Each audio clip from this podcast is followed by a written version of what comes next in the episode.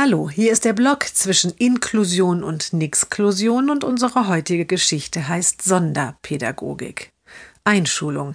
Der Kinderchor singt. Die vierte Klasse führt ein kleines Theaterstück auf. Unter den Erstklässlern ist auch der Junge.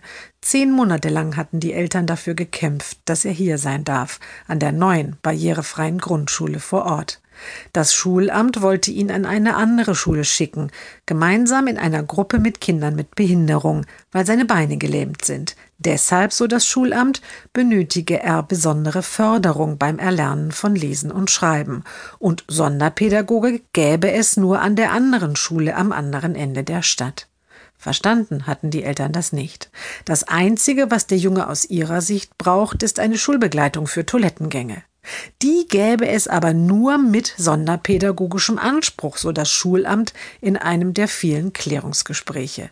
Quatsch, sagt der Anwalt, den die Eltern schließlich einschalten. Das eine hat mit dem anderen gar nichts zu tun. Erst nach dem Schreiben des Anwalts ist für den Jungen der Weg in die Stadtteilschule frei. Jetzt ist das Theaterstück zu Ende. Die Schulleiterin tritt ans Mikrofon. Sie begrüßt alle Kinder und Eltern und sie sagt, besonders freuen wir uns, dass der Junge hier bei uns lernen wird. Alle zusammen haben wir geholfen, dass das geklappt hat. Die Eltern schauen sich an. Sie sind sprachlos. Sie lachen erst, als sie wieder draußen sind.